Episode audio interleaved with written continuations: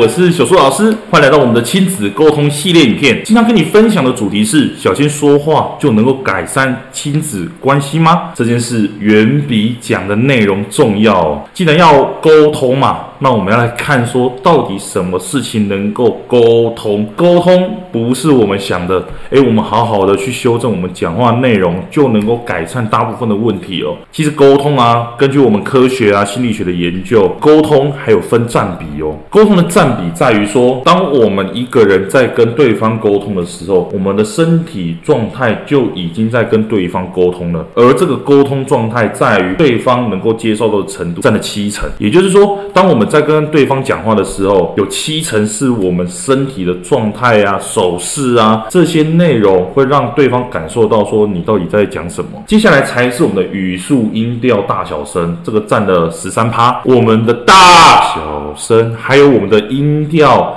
开心啊、快乐啊，还是我们的快慢，这些是决定于对方是否有接收到我们资讯。它占了第二重要的因素哦，那最后最后才是我们讲话的内容，它占了七趴而已。也就是说，我们一直去修正我们的用字遣词，其实它只能帮助我们改善我们说话一点点的成效。所以说，最重要的并不是要去改善我们说话的内容，而是我们去修正我们身体的状态。比方说，我们今天跟孩子沟通的时候，我们就是在生气，那我们首要的就是要去修正。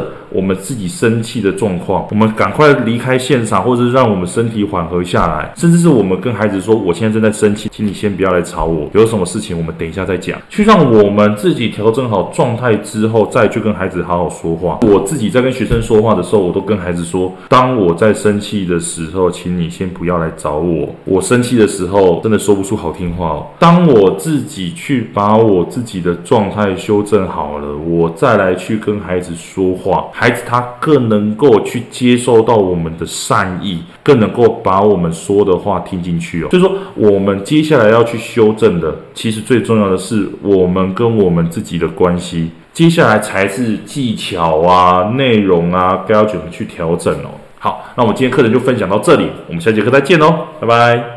为了要解决孩子的情绪问题、学习问题、课业问题，甚至是专注力问题。你想要获得更多的免费教学影片吗？欢迎加入到我们的 LINE 大小树教育学院里面，搜寻 LINE ID 小老鼠九七九 dxwrf，我们会给你更多详细的影片内容。加入后点选我们的课程资讯，还会给你完整的购课链接，让你完整的解决孩子的学习状况哦。那现在购买我们的课程，我们还赠送专属小树老师的私赖群组，让你有任何的问题都可以在里面问到宝、问到爽，而且还不限时间哦。那我们就课堂上见吧。